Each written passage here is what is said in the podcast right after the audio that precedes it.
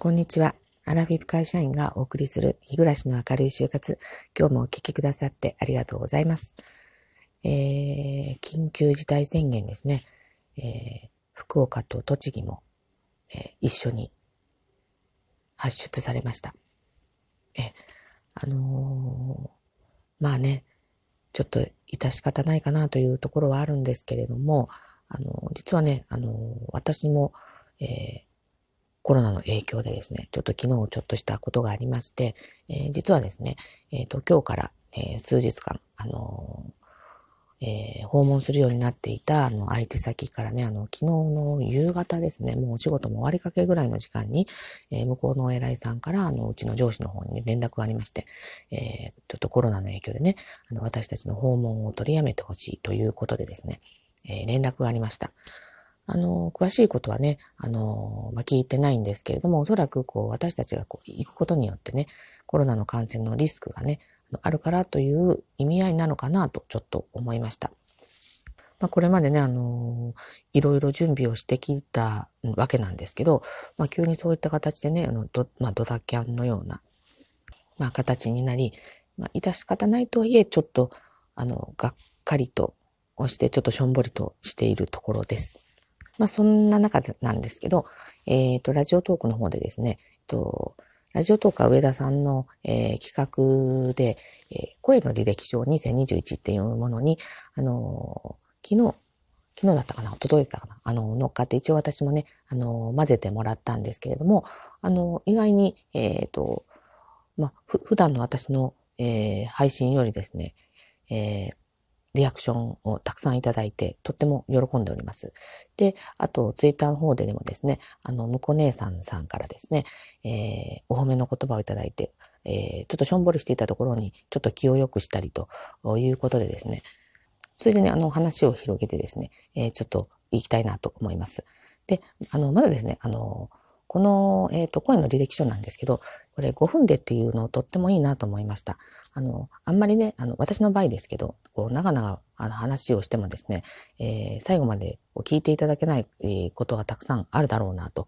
思いまして、で、あの、これまたね、私がよく、うん、聞いている、まあ、フォローさせていただいている、えっ、ー、と、鈴川さんっていうですね、新聞配達の日常っていう、の配信、番組をね、されている方なんですけど、この方大体長くて、えっ、ー、と、1分半とか、まあ、そんな感じで、大抵は1分以内に終わるんですよね。まあ、本当はね、あの、こういうのを目指したいなと思うんですけれども、なかなか私この短くて面白い、えー、話ができないもので、まあ、あの、こう喋ってるとどうしても大した話もしてないのに、まあ、10分ぐらい話したりとかしてるので、これはなるべく短く、えー、今度から心がけようかなとちょっと思いました。というところでもうね、あの3分経っちゃってるんですけど、あの、昨日、あ昨日でなその、えっ、ー、と、声の履歴書はって、私の長所っていうところでですね、なかなかこの自分の長所ってこう見つけるの難しいと思うんですけど、まあ、あの、長所としていいものかどうかと思ったんですが、まあ、一般的には多分、えー、長所だとしてもいいのだろうということで、一応法令遵守ということをね、挙げさせていただきました。えーえー、法令をね、守ることは決して悪いことではないだろうということで、まあ、長所にはしたんですけれども、これが結構ですね、あの、自分の行動を、とか、こう、思考を狭めているところがあってですね、あのまあ、ちょっと事例も挙げたんですけど、まあ、赤信号は渡れません。え、あの渡ることがものすごくね、ストレスになるので、もうね、あのまあ他の人、私のね、横をすり抜けて赤信号平気で渡ってますけど、私は一人でね、その流れを止めている感じでいつもね、立ってます。あの、車通りのない交差点でも、えー、赤信号はちゃんと守ります。まあこれ言い訳をするならばですね、あの、信号は守っってこその信号であって、えー、一人でも守らない人がいたら、あの他の人が信号を守ることができないと。あの、だから例えば歩行者が赤でも渡ってしまうと、えー、その反対のね、信号の、えー、車両ですよね。これは、あの、えー、歩行者が渡ってくるかもしれないと思ったら、まあ、安心してこう渡ることを、あの、通る、通過することができないんですよね、青信号であっても。だからこれは、あの、みんなが守らないとですね、えー、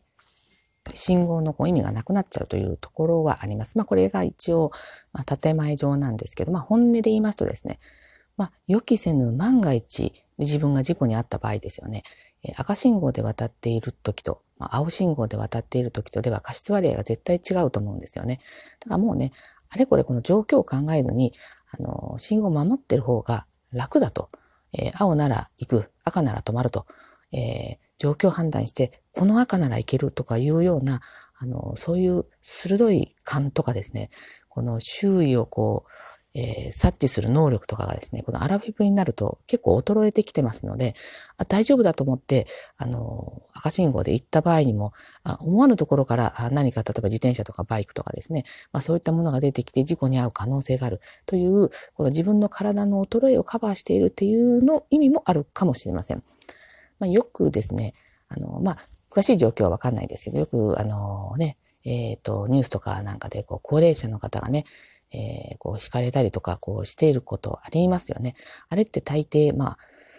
えっ、ー、と、信号のない交差点を回った。まあ、それはね、その、高齢者の方が悪いわけではないんだろうと思うんですけど、そういうことももしかしたら想定できるかなということで、もう、え、何も考えずに信号を守るということにしています。短くね、収めようと思ったのに、もうね、6分経ってしまいました。えっ、ー、と、ということでですね、皆さんもこの世の中がスムーズに回るようにですね、えー、なるべく信号は、なるべくって言っちゃいけないな。信号は必ず守りましょう。えー、まあ、車両で信号を守らない人ってあんまりいないかもしれませんけど、黄色信号で止まる意思のない車っていうのは結構見受けますね。えー、私はも